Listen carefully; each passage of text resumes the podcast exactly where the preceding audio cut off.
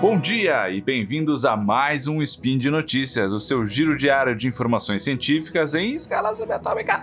Aqui então é o Marcelo Rigoli, o Higgs, e hoje, dia 14 Aurora do calendário Decatrian e dia 15 de janeiro de 2019 do calendário Gregoriano, a gente vai falar um pouquinho sobre psicologia.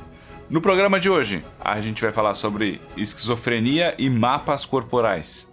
Café quente pode não te ajudar nas relações, mas o café pode te ajudar sim com o seu cérebro.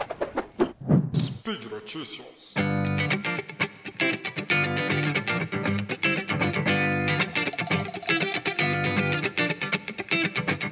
Emoções. Quem assistiu divertidamente sabe que a gente tem uma série de emoções. Essas emoções, elas vão se expressar de muitas formas. Quem aqui já sentiu raiva, já sentiu medo, já sentiu tristeza, sabe que cada uma delas é bem característica. Não só naquilo como é o que elas nos fazem pensar, mas também na maneira como elas fazem o nosso corpo se comportar. Se vocês quiserem mais informações sobre como são as emoções e como é que elas funcionam, a gente tem alguns sidecasts sobre isso, que a gente abordou algumas. E também, também tem o último Naruhodo 164 lá com o Altair, que ele traz um resumão bem legal na primeira parte do programa sobre como são as emoções e como a gente entende elas hoje em dia. Então, se vocês forem pensar nas emoções de vocês, pensem na última vez que vocês sentiram muito medo né? Deve ter passado um monte de coisa na cabeça. Mas o corpo de vocês deve ter mexido também. Talvez um frio na barriga, tremor, suor nas mãos, algo desse tipo.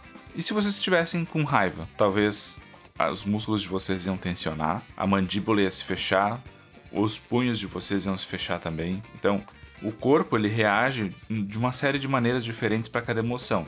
Isso então tem um princípio evolutivo de nos preparar para enfrentar as, as situações que as emoções estão tentando fazer. Né? Então, se vocês estão vendo uma situação de perigo, você entra no modo de luta ou fuga e assim por diante. Então é importante para a gente saber como as emoções elas, elas se expressam no corpo. Né? E apesar da gente não ter um consenso sobre isso, a gente sempre imagina que vai ter um certo padrão aí a, ser identificado. Só que será que esse padrão ele sempre acontece? Em que exceções isso pode acontecer? Então nesse estudo que eu estou trazendo para vocês, da Vanderbilt University, o que, que eles fizeram? Eles compararam então pessoas que têm o diagnóstico de esquizofrenia com pessoas que não têm, em como elas experienciam então 13 emoções diferentes. O link no post está aí para a publicação do artigo. Vocês podem ir lá conferir, inclusive um mapa bem legal é, de como eles mapearam isso no corpo. Então, através de um software, né, eles pediram para essas pessoas irem uh, marcando no, nesse mapinha de um corpinho de uma pessoa como elas se sentiam e o que elas sentiam em quais regiões do corpo e assim por diante. No grupo controle, então, o grupo sem esquizofrenia, foi o que a gente esperava. Apareceu uma, uma variação bem grande uh, entre as emoções e cada uma com intensidades diferentes em, em partes do corpo diferente.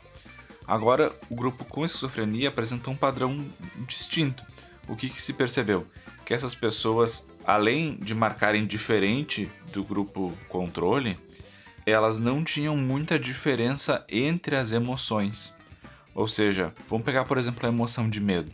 A maioria das pessoas sem esquizofrenia com emoção de medo botou bastante uma marcação lá na região do abdômen, em que marca que, bom, teve uma alteração aqui, eu senti alguma coisa no meu abdômen, provavelmente algo do estômago, algo assim.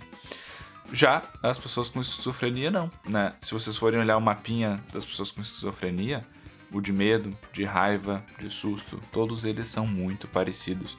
Ou seja, a maneira como eles percebem o próprio corpo enquanto estão sentindo as emoções é diferente. E não só é diferente, como é menos intenso e menos distintas entre si. Qual é a consequência disso? A principal consequência é que eles provavelmente vão ter muito mais dificuldade de compreender as próprias emoções, de entender o que elas estão sentindo.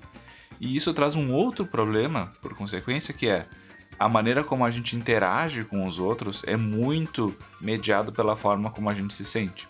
Se vocês estão com raiva de alguém, vocês vão agir de uma certa forma. Se vocês estão tristes com alguém, vai ser de outra. Agora, se vocês não sabem como vocês estão se sentindo, talvez leve aí a uma confusão, né? Então, isso traz luz aí para essa situação que é como que talvez essa identificação das emoções podem atrapalhar essas pessoas com esse diagnóstico a interagirem melhor né, com seus pares. Na próxima notícia, a gente ainda então está falando sobre emoções, mas através de um outro efeito.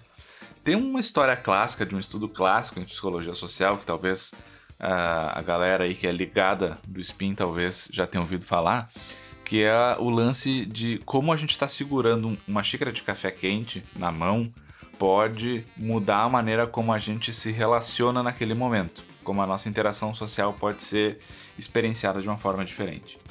O que, que essa historinha então conta? Que se a gente comparar pessoas que estão segurando um copo de café quente com pessoas que estão segurando um copo de algo gelado na mão, e essas duas pessoas tiverem uma interação muito parecida com outras, a primeira que está com um copo quente vai sentir que é, foi uma situação mais acolhedora, que foi uma situação mais confortável, que ela se sentiu talvez mais segura.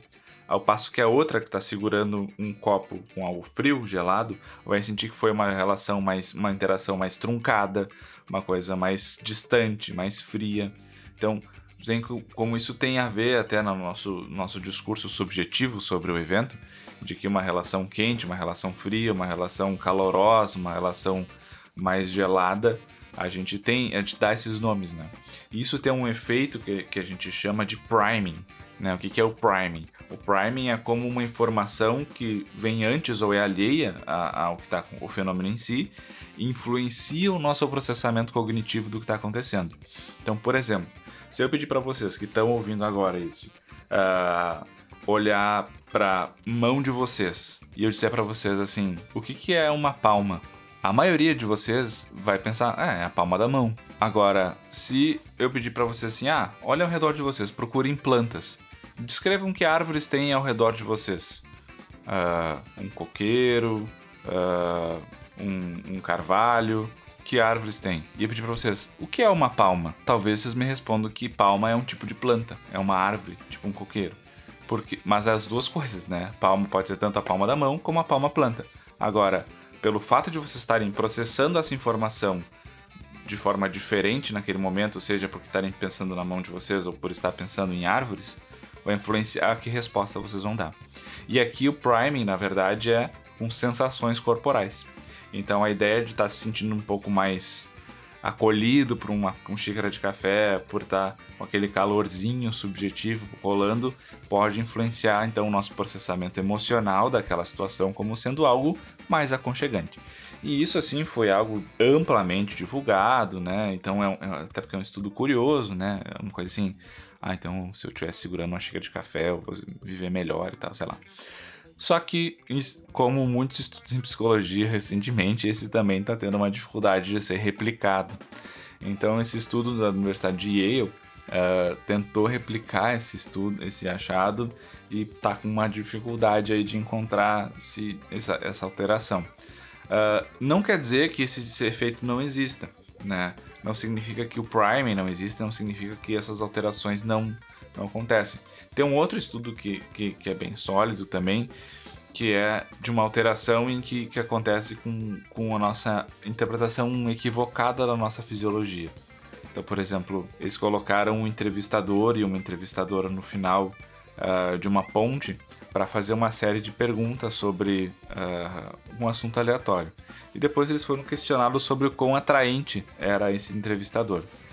As pessoas que estavam do lado da ponte, que uh, tinha que ter uma subidinha, ou seja, tinha um declive para subir, ou seja, tiveram que se esforçar mais fisicamente, por consequência, o batimento cardíaco ficou mais acelerado, a respiração também. Responderam que, essas, que os entrevistadores eram mais atraentes do que aqueles que estavam descendo a ponte, ou seja, que estavam mais relaxados e não tinham tanta ativação fisiológica. Por quê?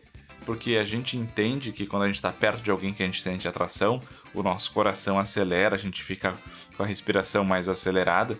E ah, nesse caso, não era por causa que a pessoa era atraente ou não, era só porque eles estavam subindo um, uma lomba, né, uma rampa. Então, uh, talvez fique aí né, uma boa desculpa para vocês irem na academia, né, onde as pessoas vão estar tá bem ativadas fisiologicamente e vocês podem puxar um papo, de repente funciona.